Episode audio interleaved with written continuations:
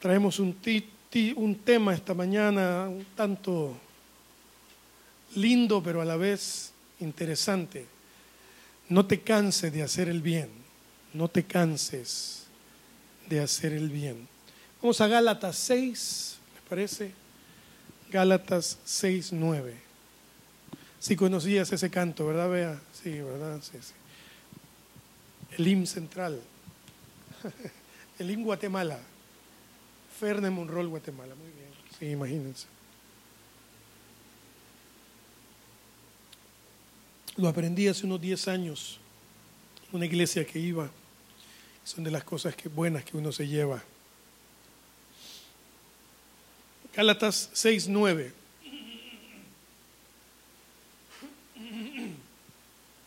Listos. No nos cansemos, pues, de hacer bien, porque a su tiempo segaremos si no desmayamos. Así que, según tengamos oportunidad, hagamos bien a todos y mayormente a los de la familia de la fe. ¿Podemos poner la traducción viviente, Javier, si eres tan amable? Me gusta mucho cómo dice la traducción viviente. Desde el 9, por favor. Gracias. Gracias.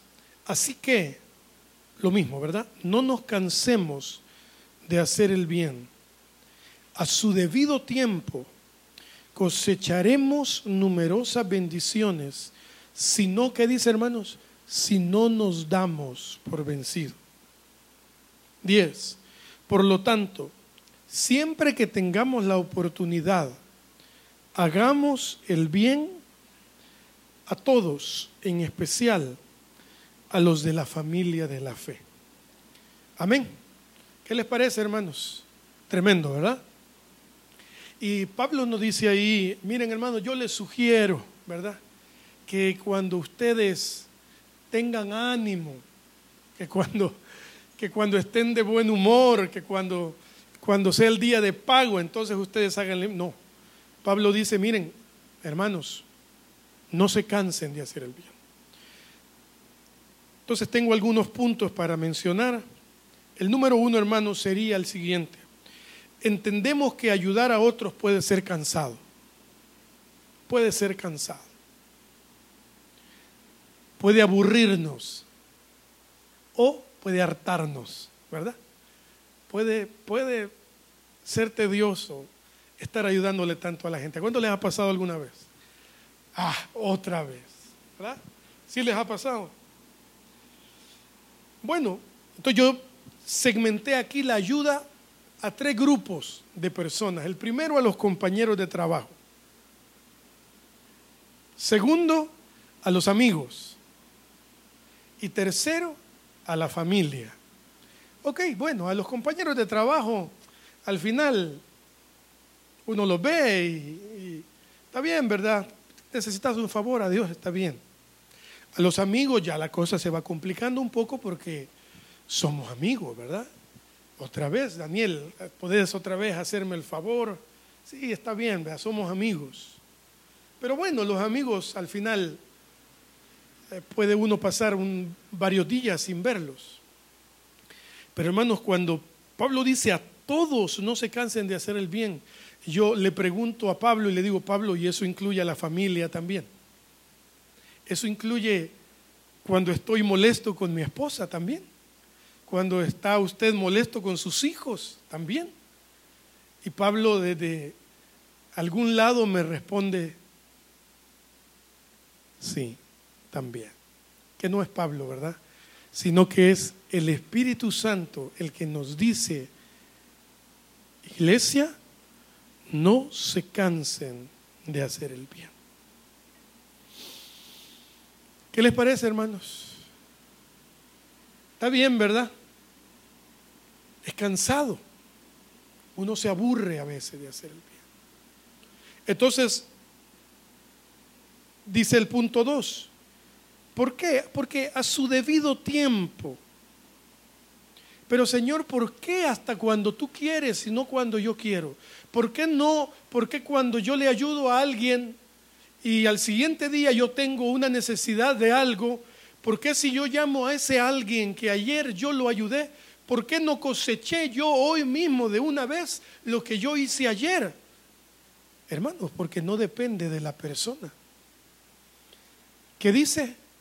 A su debido tiempo. Esas, hermanos, son las cosas que yo cambiaría de la Biblia si pudiera. Cambiaría de la Biblia si pudiera será como árbol plantado que da su fruto a su tiempo. ¿Por qué? ¿Por qué? ¿Por qué tiene que ser al tiempo de Dios y no cuando yo quiero, hermanos? Porque la voluntad de Dios para nosotros es buena, agradable y perfecta, hermano porque eso es lo que Dios quiere para nuestra vida.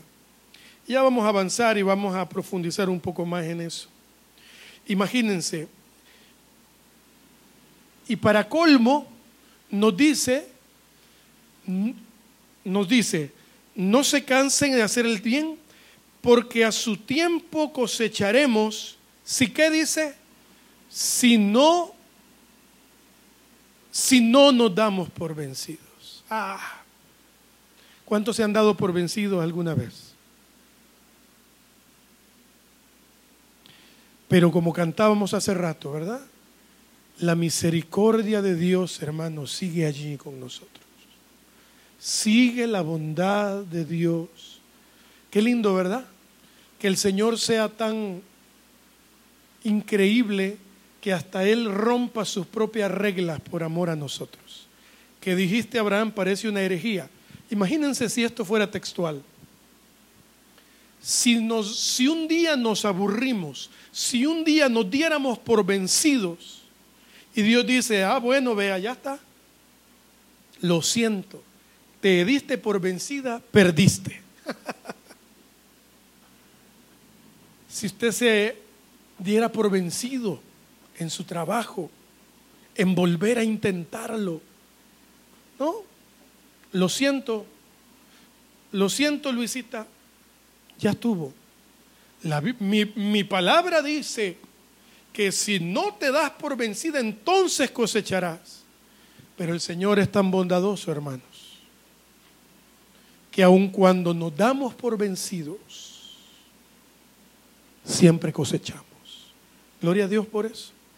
Bendito sea el Señor por eso.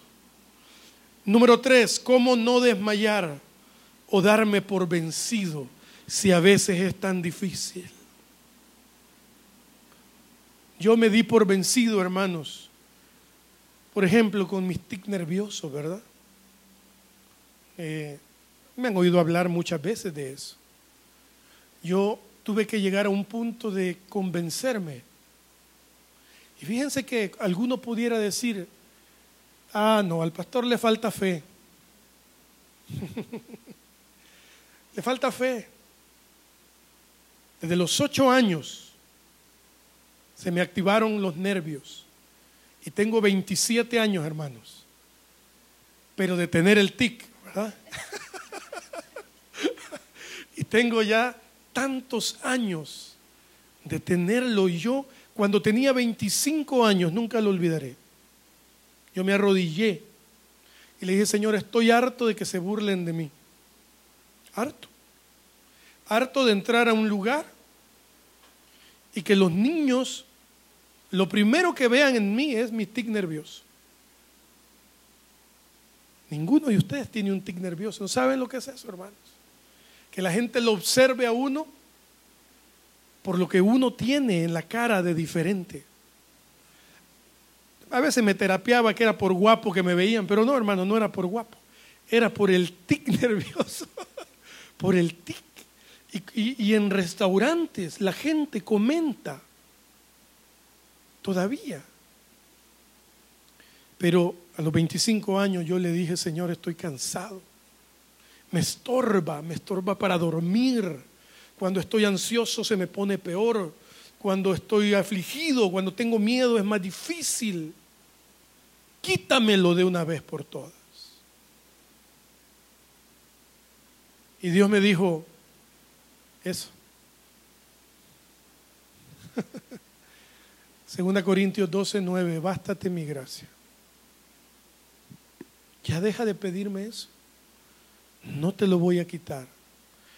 Y ahora viene una situación en mí. Y digo, si el Señor nos regala hijos a mi esposa y a mí, Señor, ¿y qué va a pasar si esto viene allí? ¿Mm? ¿Mm? Lo he pensado, hermanos. ¿Qué va a pasar si viene? Porque esto lo tenía mi tía, lo tenía mi tío Raúl, hermano de ella, lo tiene un primo mío. Mi primo, si tú le das eso, Daniel, lo toma y hace esto. ¿eh? Todo, absolutamente todo. Todo. Y después de huelerlo, cierra un ojo. Todo. Complicado, ¿verdad? Entonces yo digo, Señor, dije, Señor, me doy por vencido. ¿Cuánto les pasó en algo? En algo. Su salud. Hermanos, el Señor es bueno. Y estamos orando desde ya con mi esposa. Porque si el Señor nos da hijos, hermanos, que se parezcan a ella en todo, por favor, que de mí solo saquen la parte musical, eso es todo lo que pido. Porque imagínense la parte académica, hermanos, ay Señor, las matemáticas. Me siento con el niño y le digo, dos y dos, ¿cuánto es? Entonces el Señor me va a recordar, si vos así eras, ¿verdad? Entonces, hermanos, me ayudan a orar, que los niños saquen todo el intelecto de mi esposa y solamente mi parte musical. Y hasta que se parezcan a ella, por favor, físicamente, en el nombre de Jesús. Dios puede, hermanos, hacerlo. Dios puede hacerlo. Y aunque parece, lo pongo de una manera eh, de broma, pero el Señor puede.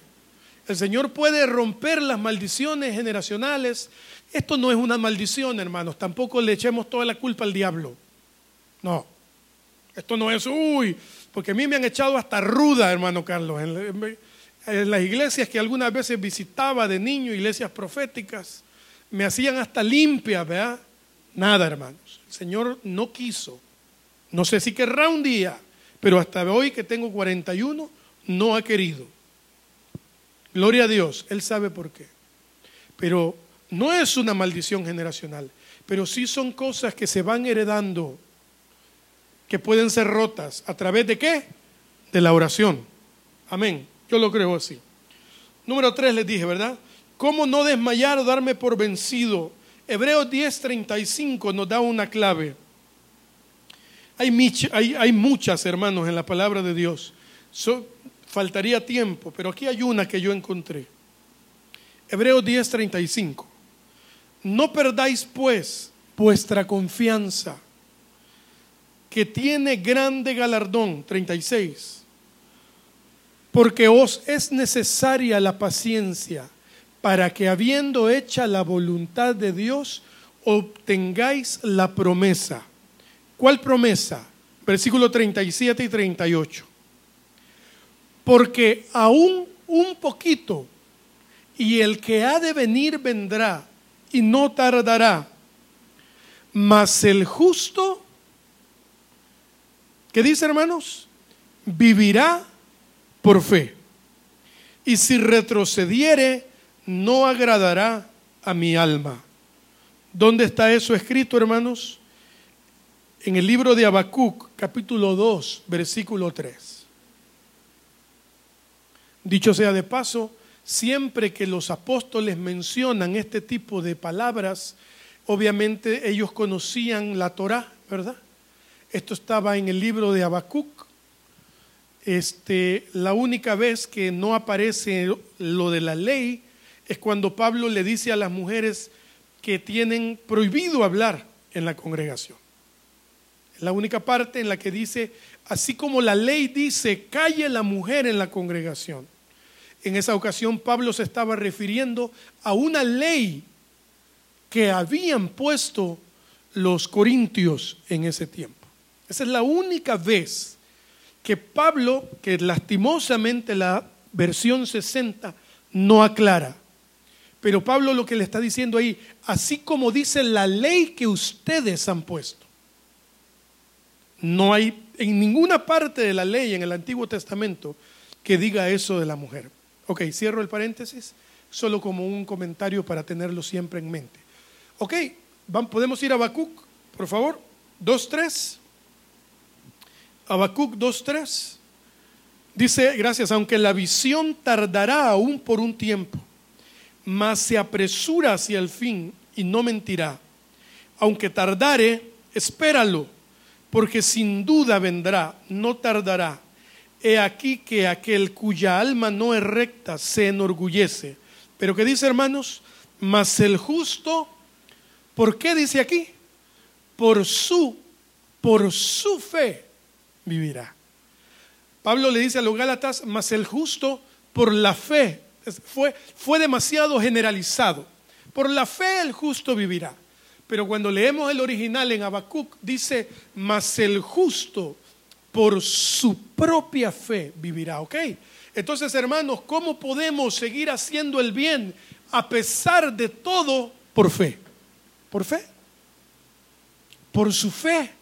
Simplemente. La clave es la fe, hermanos. Esa fe que nos hace estar aquí en la mañana, porque estamos aquí por la fe.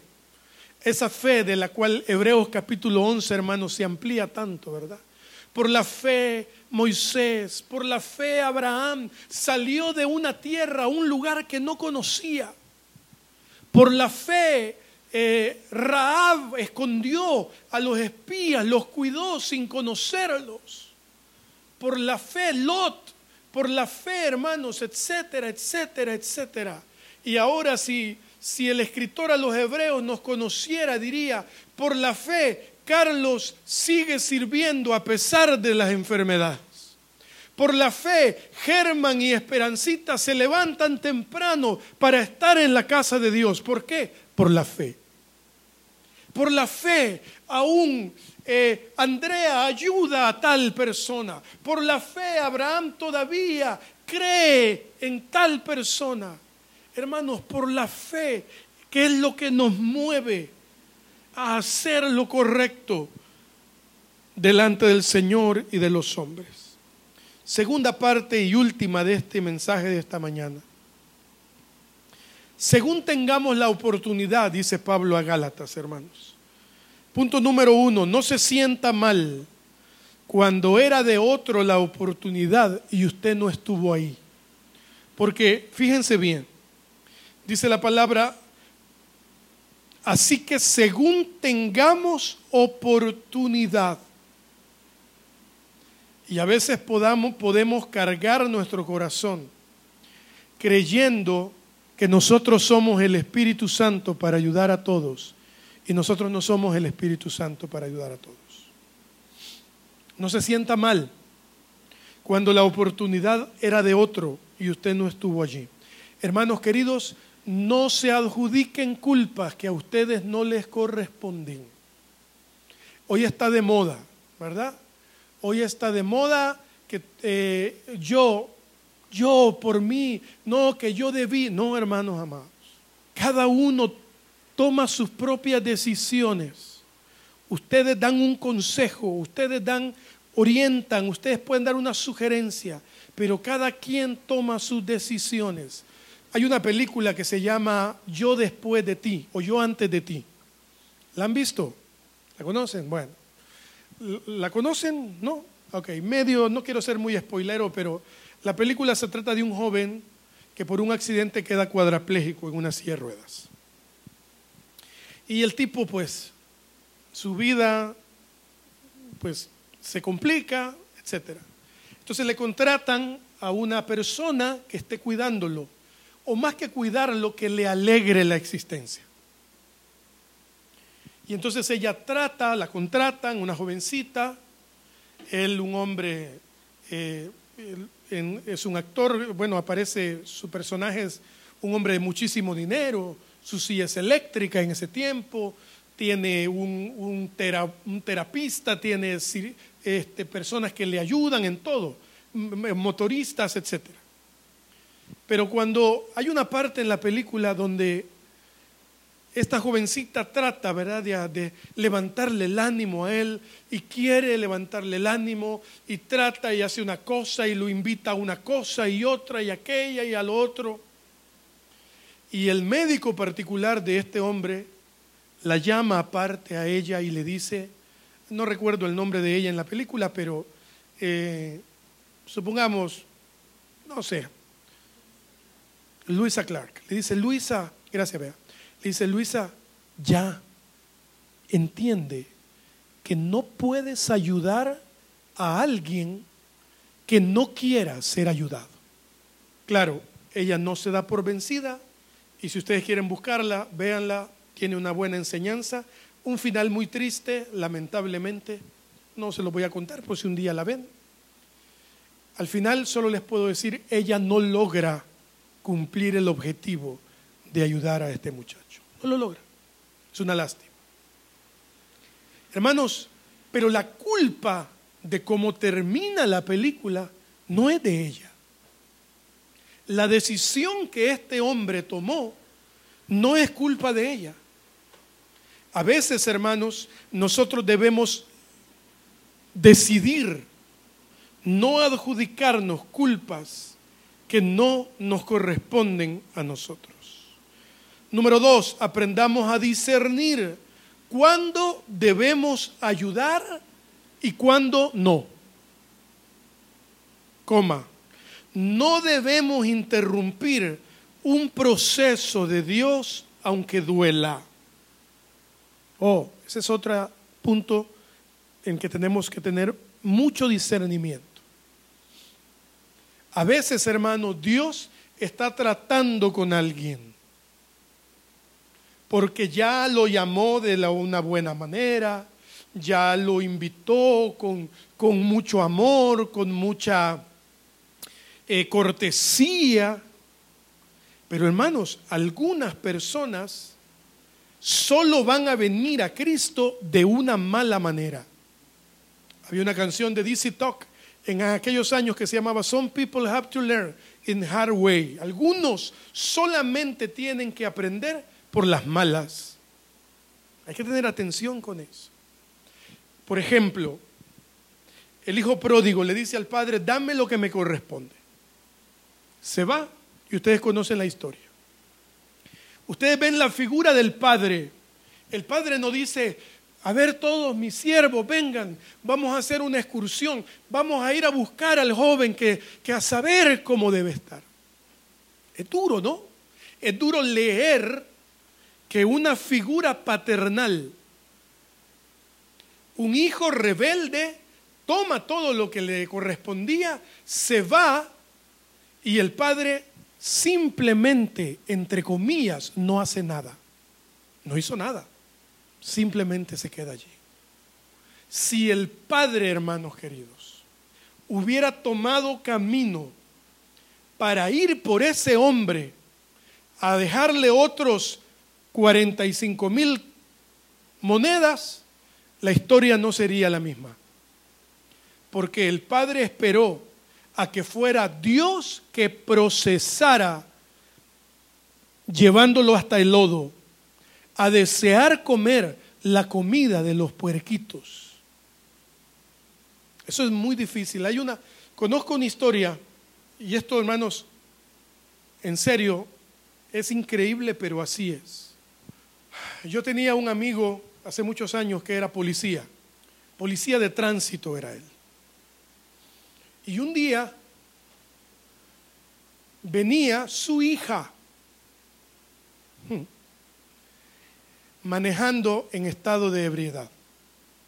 Hace 10 y más de 20 años de esto. Y el hombre estaba en un retén policial.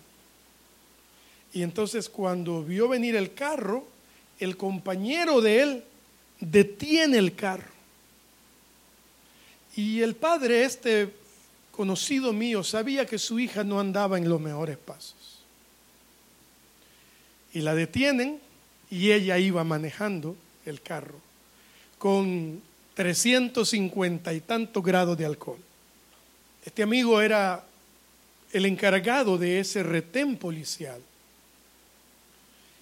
Él pudo haber hecho algo, o no, para, no, mira, no te preocupes, aquí la voy a tener sentada. Este, en ese tiempo no iban las cámaras como ahora, ¿verdad? A hacer las pruebas de alcoholímetro. Aquí la voy a tener, ya le va a pasar, le cómprele un café en la gasolinera. Y este hombre, cuando su hija sale con tan alto nivel de alcohol en su sangre, le dice a sus compañeros, llévensela. Eso fue, hermanos, algo tremendo. Su hija pasó las 72 horas correspondientes en una detenida, no sé si la habrán puesto en una celda, no lo sé, pero pasó detenida 72 horas. ¿Saben, ¿Saben qué fue lo que pasó? Se compuso esa muchachita. Luego no, no, lo, no supe más de ellos, no sé qué habrá sido de ellos. Pero, hermanos, a veces nosotros queremos ayudarle a Dios. Queremos, cuando ayudamos a alguien, pero qué difícil es, ¿verdad? Cuando le metemos, cuando alguien está a punto de arrodillarse a orar, porque no tiene para una, para comprar algo. Y entonces me pasa más que todo quizás a mí que, mira, fíjate que estoy en esta situación allá voy yo a administración, ¿verdad? Y ¿Será que hay alguna ofrenda para fulano de tal? Porque así somos, ¿cierto? Ese es el corazón que a veces tenemos. Generoso, ayudar. ¿Qué necesita? Vaya, te voy a ayudar. Esto. Y hermanos, y a veces el Espíritu Santo nos dice, no le des. Pero ¿cómo no le voy a dar? No le des. Porque si, si tú le das, está a segundo de arrodillarse y reconciliarse y prometerme a mí algo. Y tú vienes y le ayudas y entonces hay que esperar para la próxima vez. Hermanos, a su tiempo segaremos, no nos cansemos de hacer el bien, pero tenemos que ser muy inteligentes, muy sabios y prudentes para hacer el bien a los demás. Vamos avanzando, hermanos. Número, número, número cuatro, número tres, perdón. Para ser hijo de Dios. Ese es el desenlace más maravilloso, hermanos. Difícil, duro, terrible, pero maravilloso a la vez. Dice el versículo, así, antes, ah, perdone, antes quería leer Lucas 6:33. Traducción viviente, si se puede, de una vez. Lucas 6:33, palabra de Jesús. Dice, y si solo hacen bien a los que son buenos con ustedes, ¿qué mérito tienen? Hasta los pecadores hacen eso. Y si prestan dinero solamente a quienes pueden devolverlo, ¿qué mérito tienen? Hasta los pecadores prestan a otros pecadores a cambio de un reembolso completo. Listos, hermanos, versículo 35 y 36. Amen a sus enemigos, háganle bien, presten sin esperar que nada a cambio.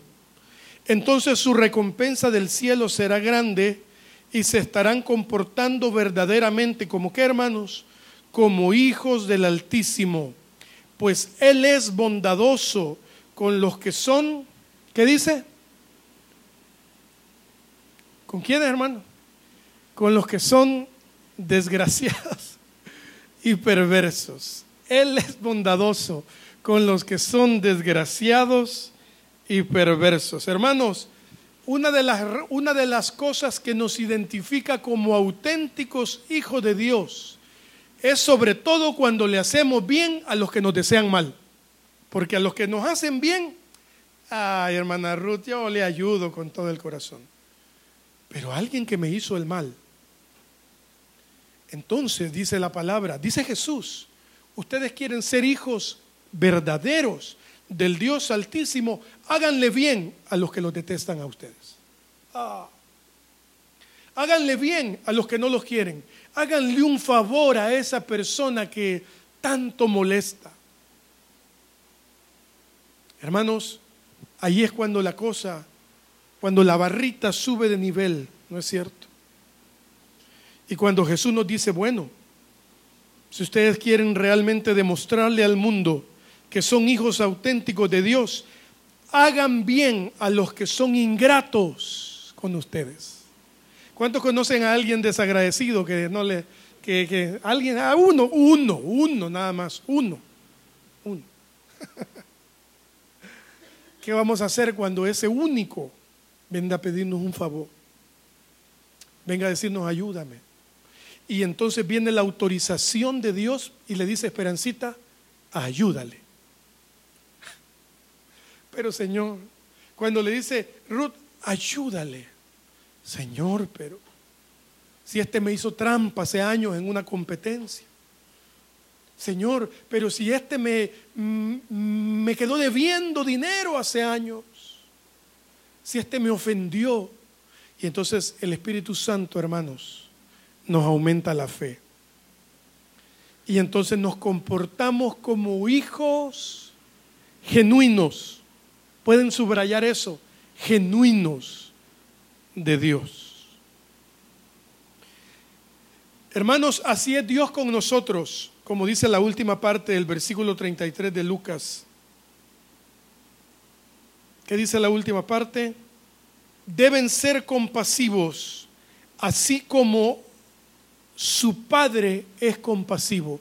Hermanos, ¿es misericordioso Dios con nosotros? ¿Es compasivo, es clemente? ¿Es, es, es bondadoso Dios para con nosotros?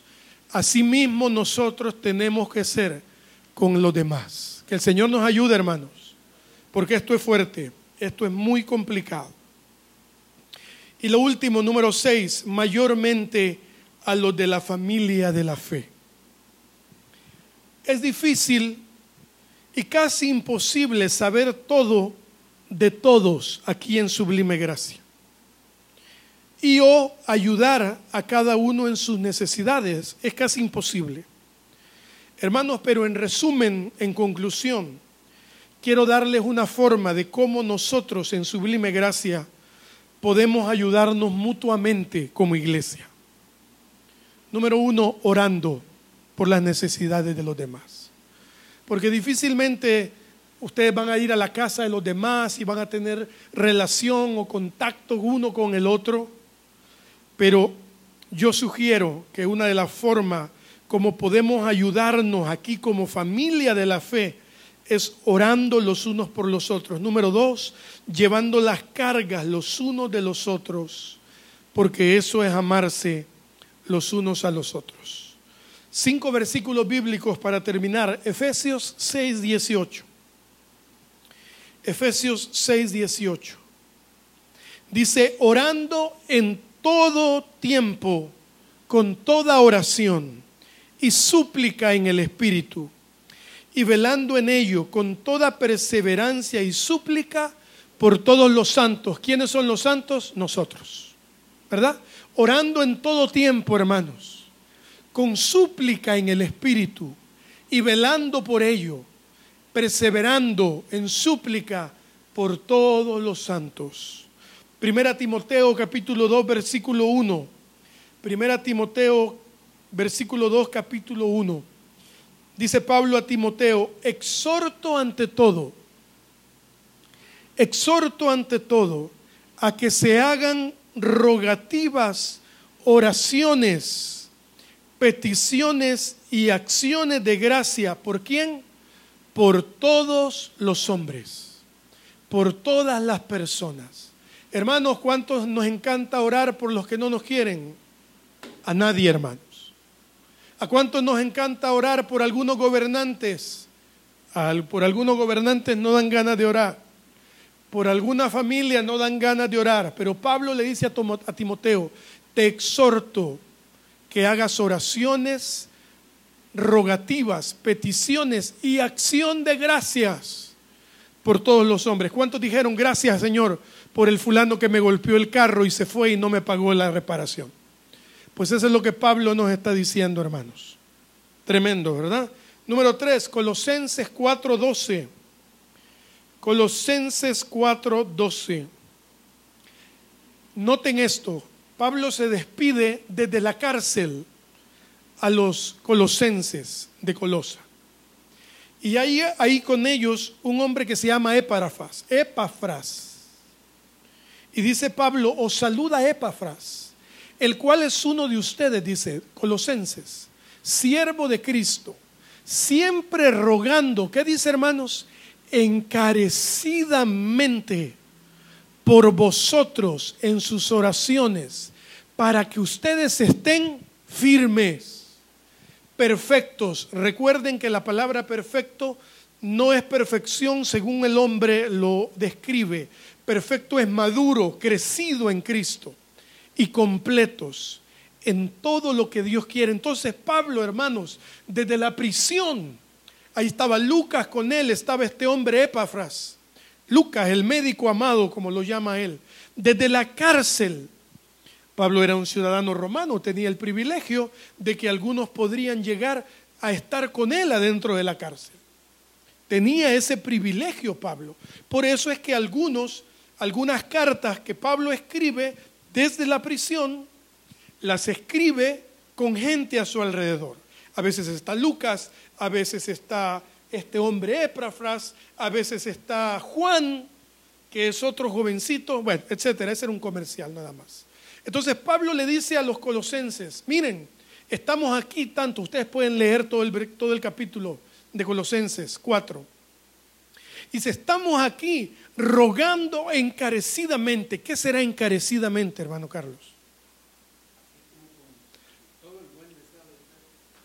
Con todo el buen deseo, hermanos.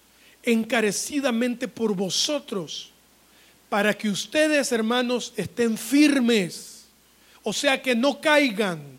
Número dos, que sean perfectos, que maduren, que no se dejen llevar por corrientes del mundo, de la iglesia, de las sectas y completos en todo lo que Dios quiere. Siguiente versículo, Colosenses 1.9, ahí mismo. Nos queda uno más. Y aquí Colosenses, y aquí Pablo está saludándolos.